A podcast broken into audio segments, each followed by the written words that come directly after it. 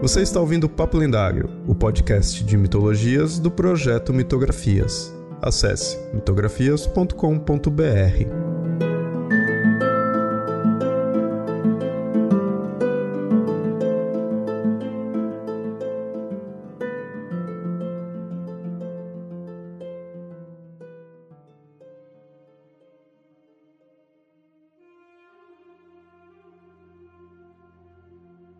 Muito bem, ouvintes. No Papo Lendário de hoje, voltamos a falar de folclore e, claro, vocês que já é de longa data aqui sabem que quando o tema é esse, vocês já sabem quem é o convidado. Então hoje está comigo o Andreoli Costa, que já participou várias vezes aqui do Papo Lendário, mas eu vou pedir para ele se apresentar porque sempre tem ouvinte novo, sempre tem quem não conhece, né? Então é legal aí mostrar de onde você vem, qual que é suas pesquisas, o porquê você está aqui hoje, né? Então fica à vontade aí. Fala pessoal, então eu sou Andreoli Costa, né? eu sou jornalista e pesquisador natural de Mato Grosso do Sul. Foi lá que eu comecei a pesquisar folclore em 2008 né, oficialmente na minha iniciação científica, é, já com essa temática, né? Então, esse é o ano que eu completo 15 anos né, pesquisando folclore. Às vezes um pouco mais, né, mais dedicado, às vezes um pouco menos, mas sempre presente ali. Eu circulei um pouquinho pelo Brasil, né, já morei em Santa Catarina, Rio Grande do Sul, e hoje moro aqui no Rio de Janeiro, onde sou professor na UERJ, cuidando das disciplinas de rádio e de podcast. E, em paralelo, tentando né, trazer para os alunos também um pouco dessas minhas discussões sobre folclore, que é o, o, grande tema que, assim, não digo nem que é meu projeto de pesquisa, assim, meu projeto de vida. E, inclusive, foi nele que eu me debrucei nos últimos dois anos para o meu pós-doc, que deu origem ao jogo de cartas, que a gente vai falar mais à frente também, e a muitas das definições que eu me forcei a sentar e cravar por causa do meu relatório. E o episódio de hoje, ouvinte, o tema é folclore, mas a questão é o seguinte: quando a gente fala de folclore, quando a pessoa pesquisa por alto ali na internet, vê alguns livros, vai ver muitas criaturas, muitos seres, saci, talvez um dos mais famosos, se não a mais famosa criatura do folclore brasileiro, mas folclore na verdade é mais do que essas criaturas, do que até as narrativas em si delas. É, é importante, mas folclore em si é mais do que isso, e a gente tá com esse episódio de hoje para mostrar isso. Mas então, eu acho necessário a gente passar primeiro uma definição do folclore. O que, que a gente pode chamar? Qual que é a, a definição mais oficial? Ali o que estaria no dicionário, nos livros, na parte acadêmica, né? Principalmente aí você, Andreoli, sendo acadêmico, né, trabalhando de forma séria com isso, como que se define o que é folclore? Isso é muito interessante, Léo, porque eu sempre me vi batendo com essa questão, né? Porque as definições do que é folclore, elas são umas definições assim em movimento, porque quando essa disciplina é proposta ah, em 1846, lá na Inglaterra, na né, Inglaterra burguesa, naquele contexto todo é, de modernização e romantismo, né, um contexto extremamente conservacionista, né, com medo de que é, a estrada de chama a estrada de ferro ela ia destruir com as tradições, né, que ela ia interiorizar o país, né, então levar a modernidade ali para os interiores, então a cultura ia se perder. Isso era o que norteava o folclore quando ele surge enquanto um campo lá no século XIX. Só que essa definição ela é movente, né? então ela vai se transformando, e não apenas se transformando é, ao longo do tempo, mas também de acordo com os pesquisadores que se debruçam sobre esse tema em cada país. E no Brasil, é, o que, que eu fui notando né, é que os autores que eu lia, eles falavam coisas muito diferentes do que eu via pessoas dizendo o que era folclore. Como assim? Bom, primeiro você lembra muito bem, né? As pessoas pensam que folclore é sinônimo de mito e lenda. E por derivação, temos aí um outro problema que é as pessoas entendem que mito e lenda é sinônimo de mentira, num jogo lógico elas vão entender que folclore é sinônimo de mentira também. Isso vem justamente desse entendimento muito limitado de que folclore seria só mitos e lendas, e um, um, entendimento mais limitado ainda de que esses mitos e lendas eles não têm nenhuma verdade dentro de si. Eles têm uma verdade narrativa, uma verdade social, antropológica muito forte dentro deles, mas as pessoas vão entender como sinônimo de mentira, muito por causa desse lastro aí ocidental que a gente tem no nosso pensamento até hoje. Então temos esses dois problemas iniciais.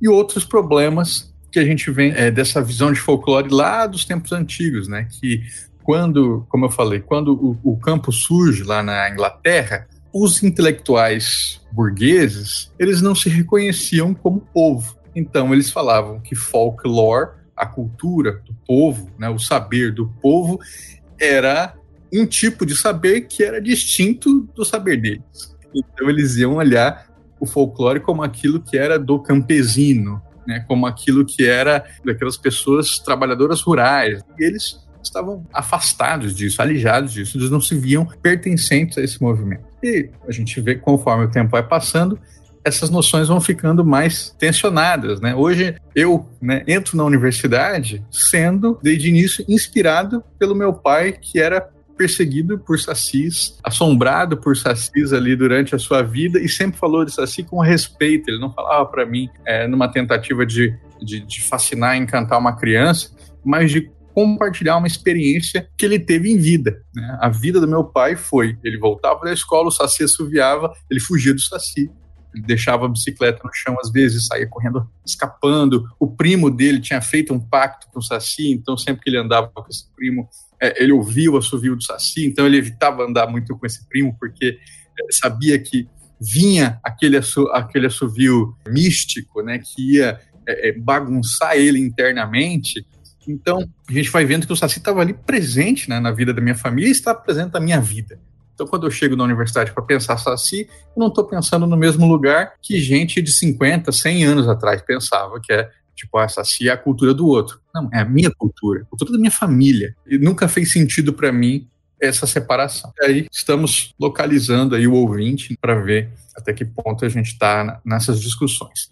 Tem uma outra discussão também que é as pessoas vão, ao pensar que folclore é só a cultura do outro, elas vão colocar naquelas caixinhas e vão falar assim: ah, folclore é só a cultura do outro, então é esse outro distante. Então, folclore vai ser aquilo que está restrito às comunidades interioranas, ou está restrito às pessoas que não têm determinada escolaridade, ou pior ainda, né, está restrito a povos indígenas, o que é um grande problema, porque os povos indígenas, eles batem muito na tecla. Nós nós não somos folclore, né? Nossa cultura não pode ser reduzida a folclore. E é verdade, porque é um entendimento muito limitante isso, né? de pensar que só o que é diferente é folclore. E não, folclore é presença, é cotidiano, folclore é, está nas coisas do dia a dia e que a gente não vê, que a gente não percebe por quê. A gente não percebe porque elas são próximas. Então a gente vai falar muito disso no programa de hoje, mas só para vocês terem uma ideia, né? Eu gosto de dizer assim que folclore é o chá que você toma, de quebra-pedra que você toma quando você tem uma crise renal.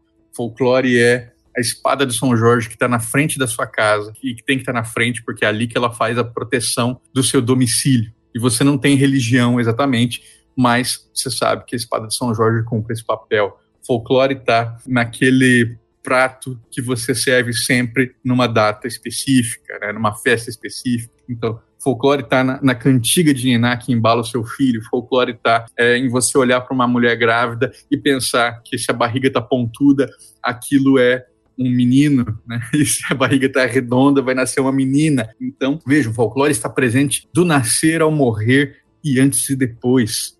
Olha a dimensão disso. Então, eu precisava de uma definição de folclore que abraçasse toda essa dinâmica. E eu fui encontrar essa definição, porque, mais uma vez, vários pesquisadores pensam de maneiras diferentes, mas eu fui encontrar essa visão junto a um pessoal que produzia, na década de 50, 60 aqui no Brasil, especialmente um baiano chamado Edson Carneiro. O Edson, ele foi amigo de Jorge Amado, né? ele estava ali participando, então, de toda aquela juventude comunista baiana, onde ele tem contato com as obras de Antônio Gramsci, que vão falar sobre a relação de folclore com a hegemonia.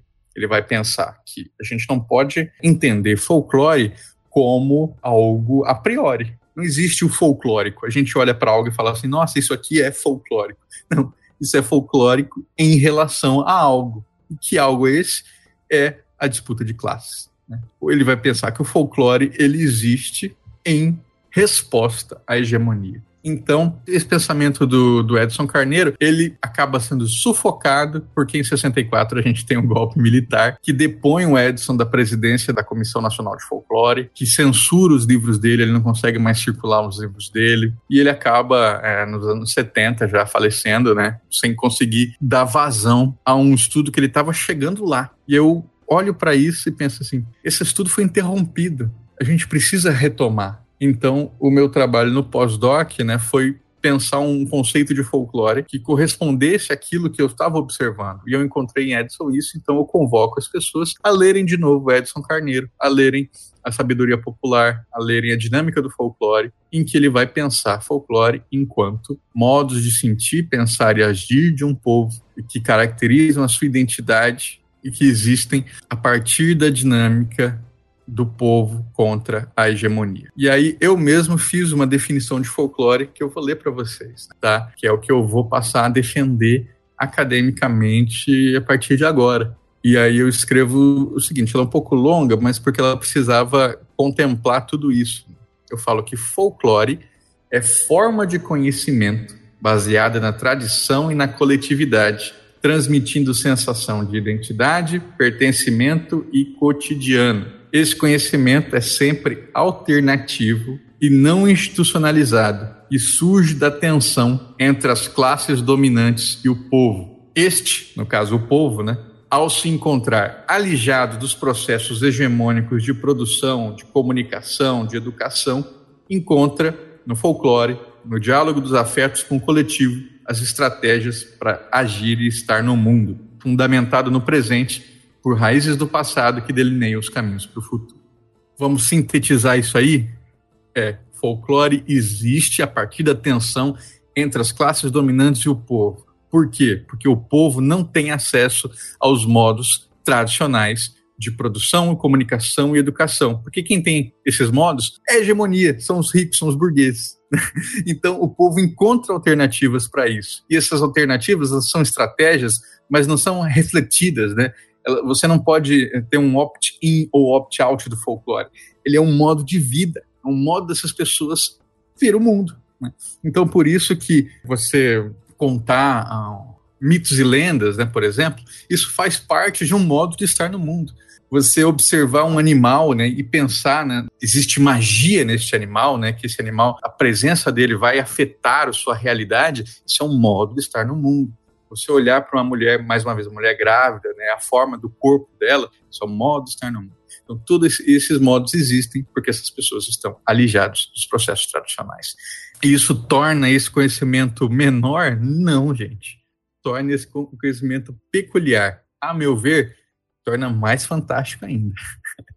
né? Torna fascinante né? Mas, para a gente não colocar um juízo de valor, né, de melhor, maior, fascinante ou não, é peculiar. Vou escutar e reescutar várias vezes essa definição para começar a utilizar ela e firmar mesmo, porque o que eu achei interessante, conforme você foi falando, foi me caindo a ficha. Porque você comparou com mito e lenda, né, que também são palavras problemáticas no sentido de que muitas vezes no popular tem uma uma definição, mas se usa de outras formas, assim, né? E compara com mentira, né? O que não, não, não é, não seria exatamente isso. Mas para mito e mitologia, isso eu digo né, por eu ser o, meu, o, foco do meu estudo, a gente já tem ao longo de vários anos, várias décadas, já estudiosos, já bem firmados, de que eles definiram. Então a gente tem como mostrar para as pessoas, quem não conhece, né, ali que, ok, não conhece, não tem obrigação de saber né, qual seria a definição, a gente tem como mostrar várias definições que se assemelham do que é mito e mitologia e que foge desse sentido de ser sinônimo de mentira. Porque a gente tem o Campbell, a gente tem Mistério Eliade, né? A gente tem nomes já firmados. Mas para folclore, conforme você foi falando, foi me caindo a ficha. Não tem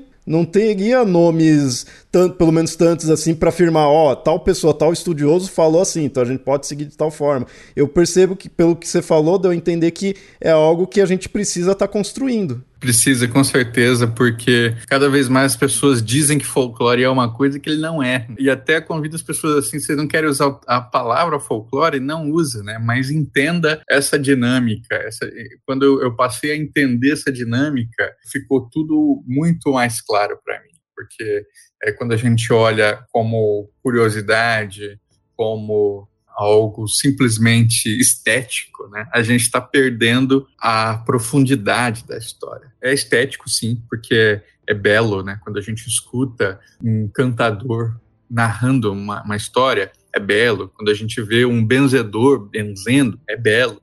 A gente que se, se interessa por isso, pô, a gente fica emocionado. Porém, a estética, ela é o caminho inicial. Tem muito mais para além disso, né? E esse mais que é, é essa dinâmica que a gente tem que perceber. É como que é a relação dessa cultura com a sociedade. E essa relação é intrínseca. Né? O folclore não é algo que está é, deslocado do seu tempo, não é reminiscência do passado, simplesmente. Ele é presente e ele é futuro. É por isso que eu termino ali a minha definição falando, né? É raiz do passado, mas que delineia caminhos para o futuro, porque é isso. É, a gente precisa é, não ter um olhar passadista, mas um olhar que reconheça que existe um lastro e esse lastro é mutável e nos leva adiante. A tradição não é, apesar dos, dos conservadores e tradicionalistas que tentam congelar a tradição, a tradição é um fluxo. E não sou só eu falando isso, né? Mais uma vez, eu trago isso do Edson Carneiro. Então, é pelo menos 50 anos que aqui no Brasil a gente fala isso, que é tradição é um fluxo, e esse fluxo está em constante transformação. Por isso, coisas somem do folclore e tornam a surgir mais à frente com uma outra roupagem, com outro nome, uma outra aparência, mas tem ali um fundo muito próximo. E outras que não faziam parte da tradição, de repente passam a fazer e são incorporados com muita agilidade porque eles entram em diálogo com aquele fluxo rapidamente. É por isso que a gente tem lendas urbanas, por exemplo, que são extremamente midiáticas. Vamos pensar aí no uma perna cabeluda que surge nos anos 70 lá em Pernambuco. Não, não demorou muito, ela já estava sendo apropriada pela cultura pop, né? Chico Sainz estava lá levando ela no show do Nação Zumbi, um, um, bonecão de, de perna cabeluda. Então, de repente, as pessoas falam: pô, isso aqui, isso aqui é parte da minha cultura. E eu reconheço isso aí, pá, trouxe para si hoje em dia um ramo de estudo muito comum da folclorística norte-americana, né, lá dos Estados Unidos, que é pensar a internet, né, folclore e internet, é pensar todos esses é, é, essas creepypastas como sendo folclores contemporâneos, pensar coisas como, por exemplo, é, desafios de coragem, a atualização dos desafios de coragem, que antigamente eram muito físicos, né? Ah, entra naquela casa abandonada ali. Vocês já devem ter visto isso muito em filmes. Isso aí tem, isso é tão comum nos Estados Unidos que tem até estudos sobre isso é, na, na folclorística. Isso é atualizado hoje para desafios de coragem online. Você tem que fazer algum, alguma coisa ali digital. Isso, eles estão estudando isso entendendo isso. A gente ainda está atrás, a gente ainda está tentando construir a nossa definição de folclore que seja apropriada para os nossos tempos. Você citou a questão norte-americana, coisa assim, isso daí também veio uma outra dúvida, nem estava aqui na pauta, mas eu fiquei pensando. Essa definição toda que você está afirmando na, no que seria o folclore, quando no popular a gente fala de folclore norte-americano ou europeu, ou outras, né, outros países ali que às vezes as pessoas chamam ah, folclore de tal local, tudo. Você acha que isso daí também encaixa nessa definição ou de repente esses outros casos casos não caberia muito como folclore, seria outras coisas? De repente sua definição é mais para cá porque a gente vive ou dá para ter um geral? Eu acho que encaixa, só que o, que, por exemplo, o que eu noto da folclorística é, estadunidense é porque para eles tradição não interessa nos anos 70, quando eles vão fazer uma definição conceitual de folclore para eles, vão falar assim: bom, se é cultura do povo. É tudo o que é cultura do povo, porque aqui a gente tem essa lógica, né? Precisa vir de um fluxo de tradição. Então, para eles, surgiu alguma coisa, é folclore. Para a gente, vai, vai ter um outro braço que vai estudar isso, né? Que vai ser a, a folk comunicação, né? Que vai pegar essas manifestações que são mais emergentes e que provavelmente não vão durar, mas a gente estuda porque elas estão acontecendo. Um exemplo claro, desafio da baleia azul. Vocês lembram disso, né? Para quem lembra mais ou menos, era um, um, desafio, né, em que se dizia que uma pessoa misteriosa passava é, uma série de desafios para uma pessoa, ao ponto em que essa pessoa ela ia cumprindo esses desafios e o desafio final era um suicídio. E aí se criou todo um pânico em, em, relação a isso, uma coisa que a princípio não existia, era só ficção, e de repente passou a existir porque criou-se tanto pânico. que as pessoas realmente começaram a fazer desafio de baleia azul. Hoje ninguém fala de baleia azul, né? Isso durou talvez um, dois anos, mas foi tema de estudo para a folclorística norte-americana porque não interessa se é uma coisa emergente assim que vai sumir ou não. É, se o povo está fazendo, eles vão estudar. E a gente, a gente quer tentar encaixar isso num fluxo. Então é Existem outros desafios parecidos? Existem outras coisas que a gente consegue relacionar com essa manifestação que é tão emergente, que pode não durar nada? Aí a gente ia fazer o nosso estudo assim, mas para eles, muito mais ágil. Então, se não tem a preocupação com a, com a tradição, é tudo que o povo faz, é folclore. E aí, por isso, muitas coisas que eles vão botar nos livros lá, como sendo folclore, a gente tem dificuldade para reconhecer. Por exemplo, fake news. eles vão é, estudar fake news pelo braço do boato. E assim, a mentira faz parte do folclore. Todo mundo que conhece história de pescador, por exemplo, e sabe que a mentira é intrínseca para uma história de pescador. Não pode desmentir o cara. Né?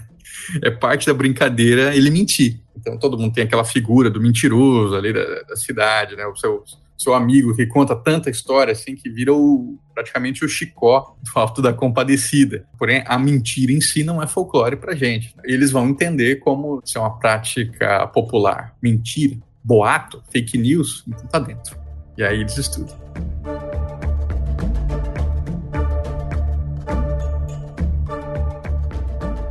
Que foi interessante que no começo você já citou também, você comparou né, com mito e lenda e citou aquela questão de que falarem de ser sinônimo de mentira. E na verdade, quando eu tinha pensado nesse episódio, eu nem tinha me tocado nisso, acho que de tão acostumado que eu já tô de recusar né, essa ideia. E os ouvintes de longa data aqui também já tá acostumado sempre a bater na tecla de que né, mito e lenda não é mentiras, é outra coisa, não, não tá relacionado a isso. E folclore também, a gente já mostrou isso, né, que não seria isso daí. Mas o que era interessante, que era é meio que um dos focos aqui do episódio de hoje, é mostrar porque, ainda que o ouvinte aí, a pessoa, goste de folclore, ache interessante ver essas questões e entenda que a não é sinônimo de mentira, assim como mito e lendas também não são, o folclore ele ficava muito. Ele pode, né, pra pessoa, ficar muito preso a de que é a esses personagens o Saci e toda a narrativa do Saci é, é, o folclore, é isso que é o folclore e só, né? São esses personagens, é a mula sem cabeça, como ela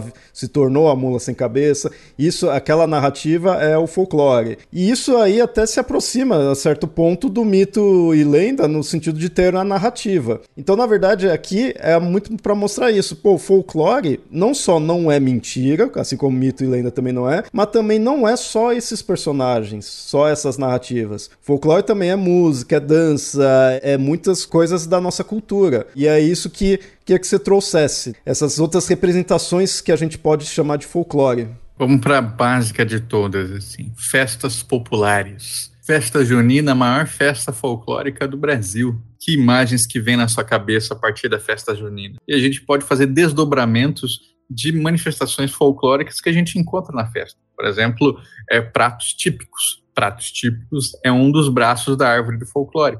Pensa na árvore do folclore como se as raízes fossem a tradição. E eu acho super legal pensar na árvore, porque não existe uma árvore sozinha no mundo. Né? As árvores elas estão em conexão, né? Essas raízes estão se tocando, na verdade, o tempo inteiro. E quanto mais é, elas se entrelaçam, mais fortes elas ficam. Então, pensem numa, numa grande floresta. Essa é a floresta de, de, tradições. A árvore do folclore, se a gente focar os olhos aí em uma dessas árvores, a gente pode encontrar vários galhos. Dentro desses galhos, nós temos a literatura oral, que vai contemplar mitos e lendas, contos populares, é, cantigas de roda, né, tudo aquilo que, que é cantado e contado. Mas também é, a gente vai encontrar outros galhos. Aí eu estava dando exemplo aqui do galho de festas populares. E aí a gente tem um galho, por exemplo, de pratos típicos. Então pensem aí no, na, na sua festa junina. Um bolo de milho, né? o quentão. Pensem então como é que foi a nossa pandemia. Tanto tempo sem esse, esse encontro e, e como que a, a, festa junina virou essa necessidade, né? Assim, a gente começou a compartilhar imagens falando assim, ah, nossa, como eu queria estar numa festinha, tocando aquelas músicas, dançando quadrilha, só dentro da, da, questão da festa, a gente já encontra várias outras manifestações, né? E como que isso é intrínseco ali à nossa vida. Não sei se você também fazia isso, Léo, mas a, a gente dançava quadrilha nas aulas, né? durante o mês de julho a gente ensaiava na escola, né? Tinha toda uma, uma dedicação ali para isso acontecer. E depois, quando, quando param de forçar a gente a dançar, ah, graças a Deus, não queria mais mesmo, né? Só que aí, de repente, vai fazendo falta. Eu me lembrei também, agora falando de festa junina, de um trabalho que eu vi sendo apresentado. Eu achei muito legal que é, é, era uma menina argentina. O estudo dela era mostrando a primeira festa junina que teve depois de um governo autoritário lá numa cidade na Argentina, agora não lembro qual, que era proibido fazer a festa porque era aglomeração de pessoas. Então pensem aí o que, que é algo mais contra-hegemônico né, do que você reunir o povo. Isso era proibido. As pessoas não podiam, porque você ia encontrar o povo na praça e isso podia né, virar ali uma, uma manifestação, virar alguma outra coisa. Então a festa era censurada. Então vejo como isso faz parte ali do folclore. E fazer essas derivações de festas, a gente vai lembrando de coisas que talvez existam e não existam aí nas cidades que vocês moram. É algo que é muito comum em Corpus Christi, Semana Santa, por exemplo, são as procissões em tapetes de serragem. Eu vou fazendo esse link para pensar aquilo que eu estava falando sobre folclore enquanto resistência mesmo, né? Então, enquanto um, um momento de comentário e tribuna do povo. Porque quando eu estava lá no interior do Rio Grande do Sul, Corpus Christi. Eu estava numa cidade que tinha essas manifestações né, do tapete de serragem e tinha muitos tapetes que tinha lá. Entre uma Nossa Senhora e uma, como é que fala, uma pomba do Divino Espírito Santo, você tinha manifestações contra o governo. Você tinha ali tapete de serragem que era denunciando o escândalo de corrupção do SUS.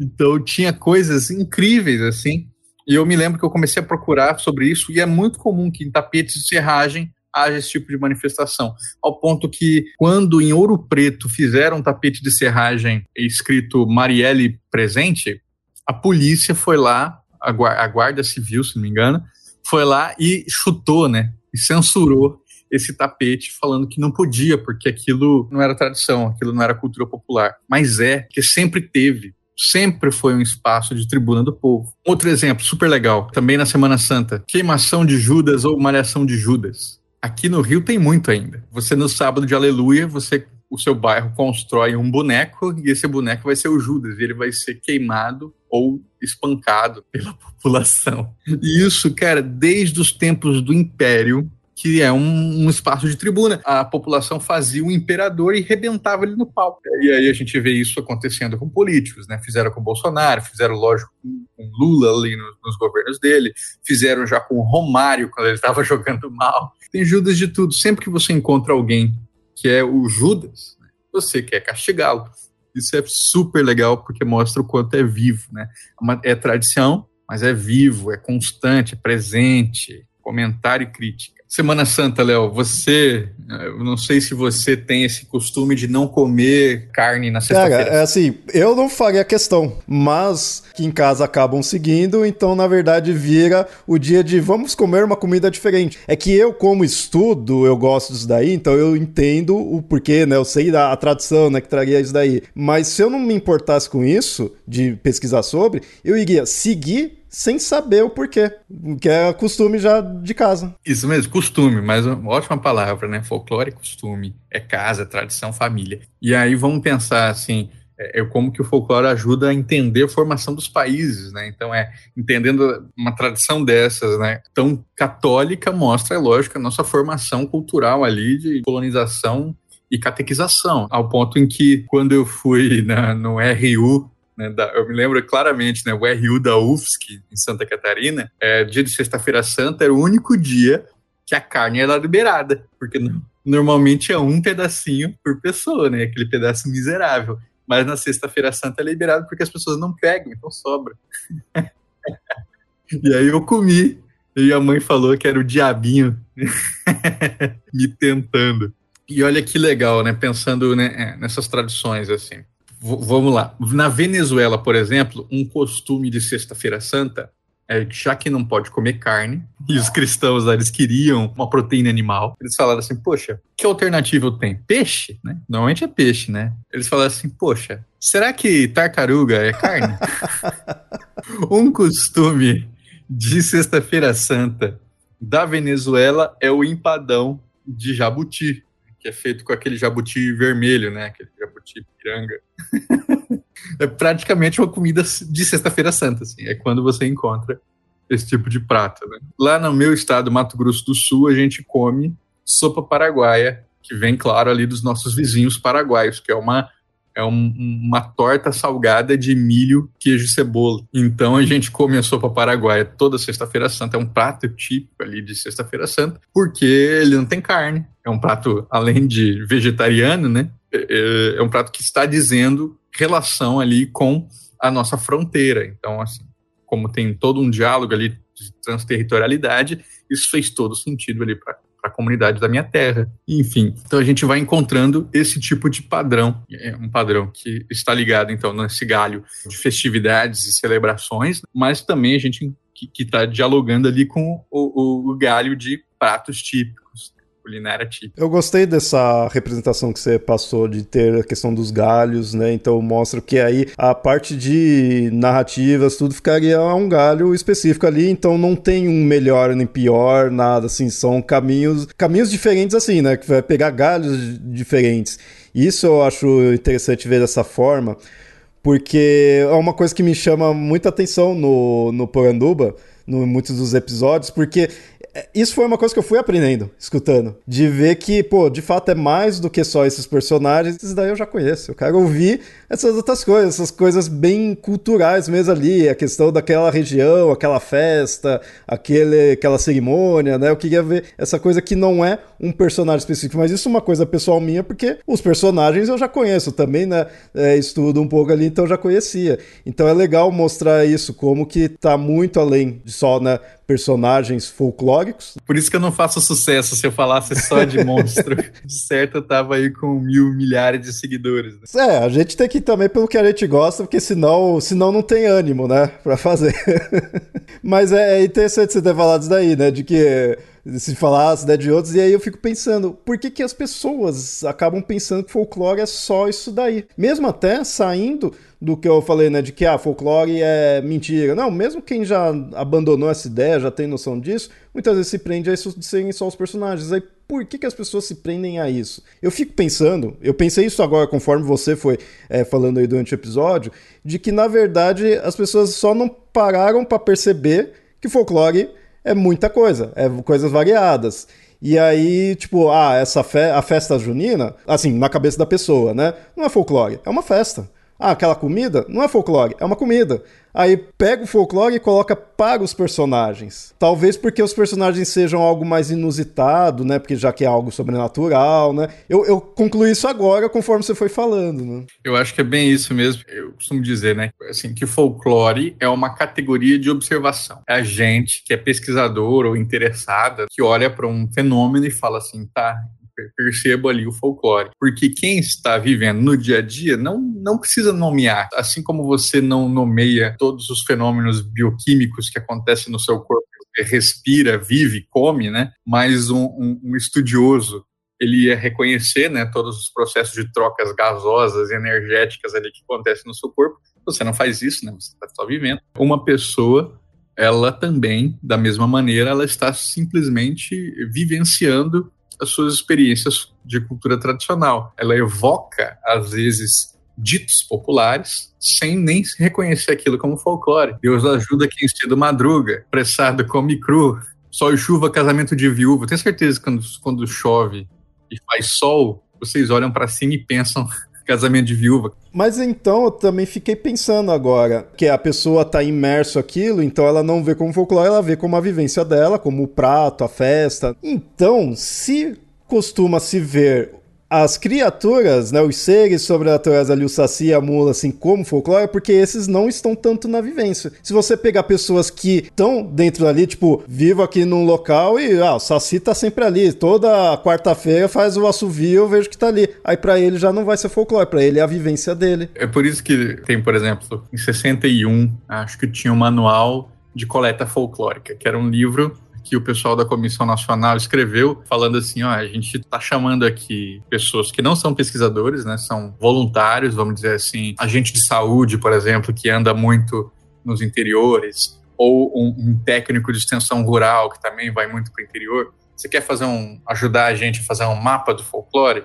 Então, toma aqui esse manual que é para amadores. E aí ele nesse manual tá escrito assim: você vai chegar num lugar se você perguntasse qual que é o folclore daqui, ou qual que é a tradição daqui, muito provavelmente as pessoas vão falar que não tem nada. Isso da década de 60. Eu tenho certeza que se vocês fizerem esse esforço agora, vocês vão ver que acontece igual. Por quê? Porque o folclore, como ele é cotidiano, presente, ele sofre daquilo que sofre tudo que está à nossa volta o tempo inteiro. Né? Ele se invisibiliza a olhos vistos. Então, assim, quantas vezes você que mora do lado da praia, você vai na praia? Quantas vezes você que mora do lado do museu, você vai nesse museu? Você sempre pensa assim, ah, daqui a pouco eu vou, né? Sempre tem uma outra oportunidade, então até o momento que ele some da sua vista. É meio que um fenômeno que eu percebo, assim, né? Como é tão próximo, a gente não dá tanto valor até sair. E pensa, acho que foi muito as minhas mudanças, né? Como eu falei, eu morei já em Mato Grosso do Sul, Santa Catarina, Rio Grande do Sul, agora aqui no Rio de Janeiro. É, cada mudança a gente vai percebendo as coisas que sente falta e que não sentia porque elas estavam ali às vezes a gente só percebe que sente falta de uma manifestação tradicional quando a gente perde. E seja que perde porque a gente se mudou, seja que perde porque as pessoas que praticavam aquilo morreram e não conseguiram passar para frente os seus saberes. Agora, por exemplo, a minha, o meu próximo programa em, em Poranduba, né, no Arquivo Folclore, na verdade, que é a versão narrativa que sai lá no feed de Poranduba, é sobre folia de reis. E aí eu tava acompanhando uma folia aqui no interior do Rio de Janeiro, no Norte Fluminense, e aí tinha lá um, um contramestre de folia que tava falando, né, um cara super interessante que tava contando ali que a jararaca mordeu ele e ele só se benzeu assim com o chapéu em cima do benzedura e não foi no médico. E aí só falou, jararaca, sai daqui, você sabe que eu não mato seu povo a Jararaca foi embora. Né? Tava nesse papo com o cara, aí daqui a pouco chega uh, uma menina e fala assim, benção, avô. E era a neta dele mesmo, do nada, apareceu a netinha dele lá. E aí eu, e aí eu puxei assunto, né? Eu falei, e aí, você brinca de folia também? Ela, não, não, que isso. Saiu fora. Aí eu falei assim, e aí, quem que tá brincando na sua folia? Ele falou assim, ah, minha folia é só família. Eu falei, e tem jovem lá? Não, não tem jovem, né? Meus filhos não quiseram, e meus netos também não estão muito empolgados. Então, talvez quando o avô morrer, essa menina fala assim: putz, nunca brinquei numa folia, mas era tão bonito, quem sabe pudesse pudesse ter participado. E mais uma vez, isso aí não é assim, ah, precisamos fazer alguma coisa, assim, no sentido salvacionista, vamos salvar o folclore. Não. O que a gente está tentando fazer é, é abrir os olhos para as pessoas para algo que já está ali, né? Essa cultura continua viva. Lá no interior, Monerati juntou, Monerati dois barras, né? Em um fim de semana juntou 80 folias. Pensa, você juntar um monte de gente, andar, às vezes pegar um ônibus aí de 6, 8, 9 horas para chegar lá para brincar 15 minutos de folia. As pessoas fazem isso e fazem isso por amor, né? Fazem isso para mostrar, não é por dinheiro, porque 200, 300, 400 reais de cachê não paga, né? Movimentar um grupo inteiro para fazer isso. As pessoas fazem por amor. E cultura popular é isso. A gente faz por amor, por afeto, e a gente está chamando atenção para isso continua, isso está vivo, e coisas vão continuar, mas coisas vão morrer. Morrer faz parte da vida, só que chorar por elas também faz parte.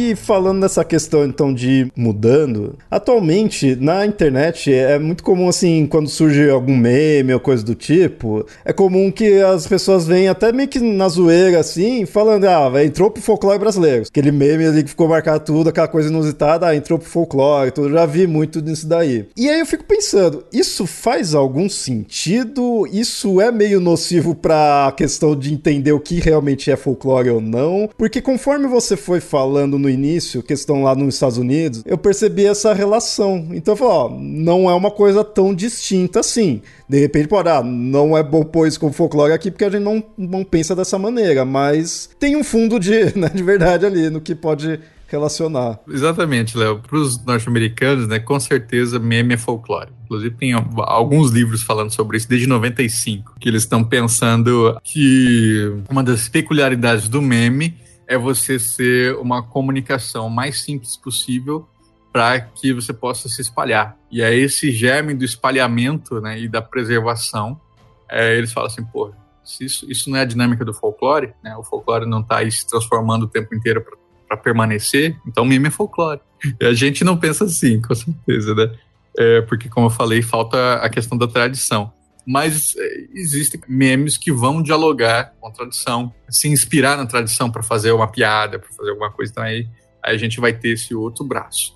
No caso, né, de piadas é, na forma de memes sobre isso já entrou pro folclore, ou o folclore brasileiro é isso, não sei o quê. É, eu acho que sim, que disputa o entendimento do público sobre o que é folclore, porque o público já não entende, e especialmente porque as redes sociais elas estão muito combativas, né? Então é, tem pessoas que vão falar assim, não, folclore é isso, folclore é aquilo, e eles vão brigar e vão se cancelar mutuamente, assim, dizendo o que, que é e o que, que não é, sem necessariamente ter lido um livro que proponha um conceito de folclore, né? Porque para eu chegar no que eu escrevi aqui, eu fui buscando os outros pensadores, né? Para poder encontrar os caminhos que eu queria. Então não adianta só falar na base do que eu, do que eu acho ou do que eu quero. Eu tenho que é, estudar. O público, de maneira geral, ele não tem essa, essa prerrogativa. Então, por isso, é muito difícil. Então, no nosso caso, eu acho que sim, ele dificulta, mas não tem o que fazer. Né? A gente não pode falar o que pode e o que não pode ser feito.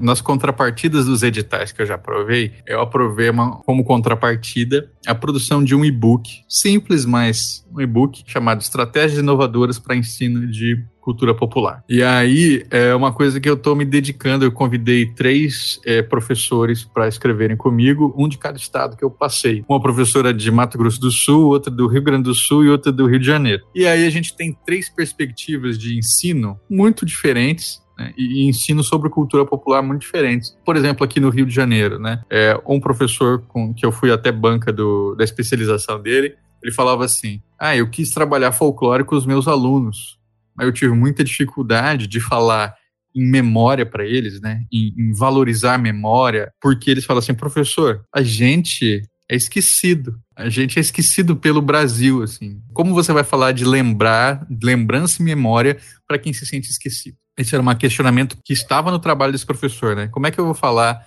é, de valorizar os avós, o conhecimento dos pais e dos avós, se às vezes eles não têm os familiares vivos mais?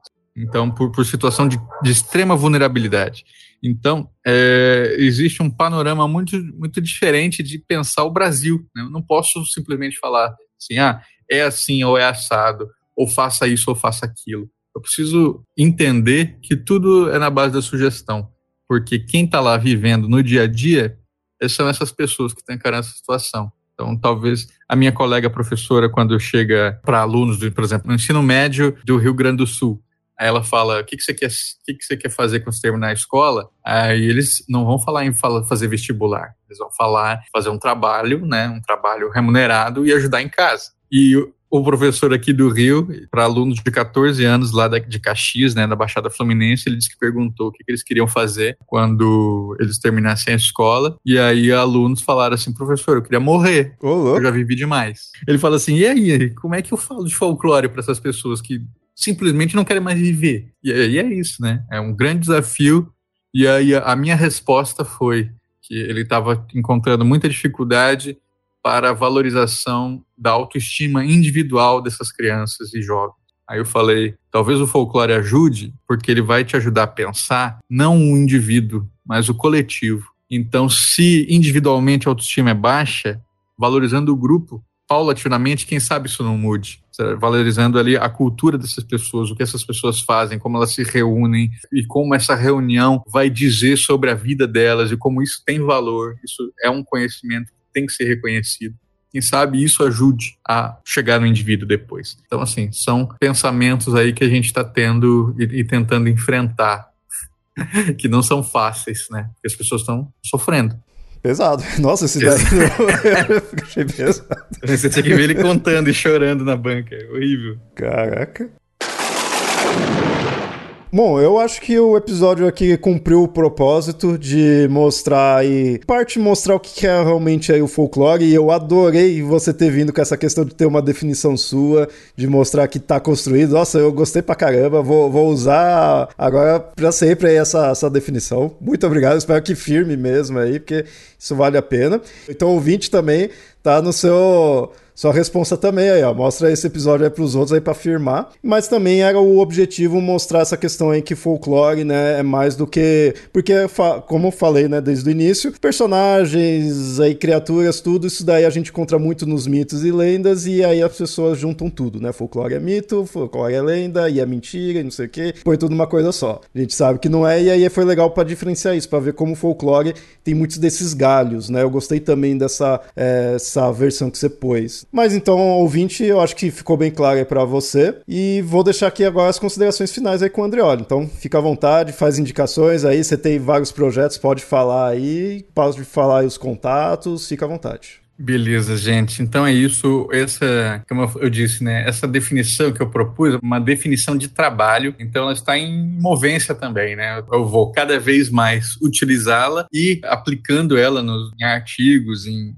em eventos, né? Tentando ver se eu a refino cada vez mais. Mas eu quero realmente acho que eu estou no momento já de tentar propor as minhas coisas, né? Porque, como eu disse, são muitos anos já nesse mundo, faço parte de comissão de folclore, faço parte de braços acadêmicos. Esse era a minha reflexão para o pós-doc, então acho que eu, eu tenho essa capacidade já de começar a propor coisas. E para além disso, né, como eu disse para vocês, eu estou tentando construir essas outras pontes, é, juntando pessoas. Né? Então, é, esse e-book que eu falei, coautoria com professores mesmo que estão atuando em Fundamental 2 e Ensino Médio, né, que vai ser para quem vai ser dedicado esse, esse livro, ele é uma contrapartida de um edital em que eu aprovei um jogo de cartas.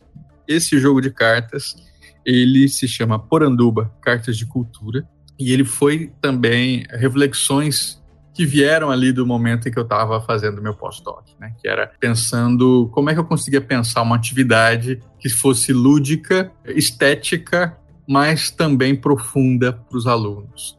Então eu criei esse baralho. No caso, né, do edital é uma, uma versão digital, mas o que eu quero mesmo é a versão física. Então eu vou falar para vocês do físico, depois eu explico o digital, que é o que vai rolar. Eu criei um baralho onde você tem cartas, tanto as cartas visagem, né, que é como eu chamo mitos, lendas, personagens de contos populares, enfim, quanto cartas do tipo gente. E as cartas gente, elas são festeiros, brincantes, eh, parteiras, benzedeiras, né, todos aqueles pessoas que fazem parte ali do, do braço folclórico também, e cartas do tipo saberes, onde a gente encontra superstições, pratos típicos, medicina popular, é tudo isso junto num jogo com regras próprias e uma estética única, porque eu chamei quase 30 ilustradores do Brasil inteiro para dar vida a essas cartas. Então, assim, a gente tem ali cara que fez a carta da benzedeira, que é o Bruno Brunelli,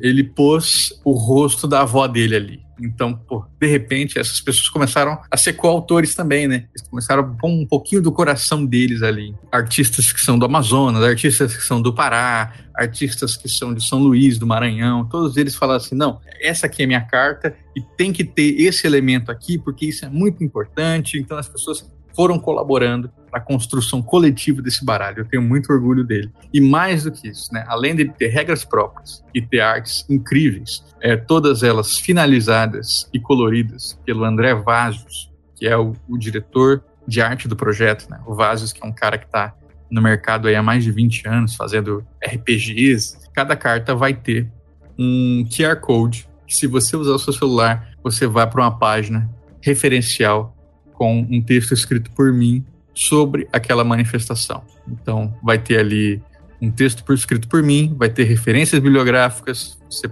aquilo pode ser perfeitamente o começo da sua curiosidade para saber mais sobre algo que você pode simplesmente só usar para se divertir. Então tem esses dois braços, sabe? E uma coisa que para mim é muito importante, né, quando eu conversei com pessoas sobre o jogo, falaram assim: "Ah, e se a criança não quiser aprender a regra? Tudo bem, cara. Se você, se a criança pegar e bater bafo com essas cartas, ela vai estar tá se relacionando com elas. Ela vai estar tá ali, em algum momento, ela vai bater o olho e pensar o que, que é um bastião de folia de reis. E aquela imagem do palhaço mascarado, super estética, que o André fez com a arte da Lorena Herrero, de repente ela vai olhar e falar: putz, eu quero saber mais. Isso pode demorar um dia, pode demorar um ano, pode demorar mais, mas está ali. Né? Ali está o germe de transformação. Então, eu quero muito fazer isso virar. Então, o impresso vai ser uma campanha de financiamento coletivo. Mas digitalmente já vai rolar um aplicativo para Android gratuito em que você vai conseguir jogar localmente. Né? Você na mesma tela com seu oponente. Então você joga, passa o celular para seu amiguinho, seu amiguinho joga e devolve para você, e assim vocês vão até acabar a partida.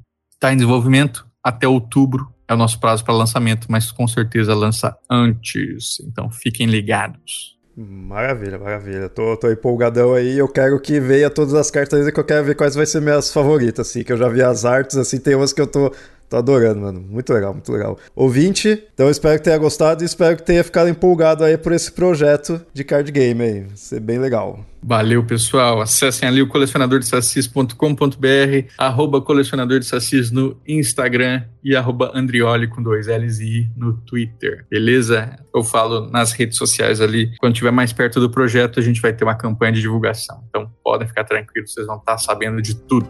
E é isso.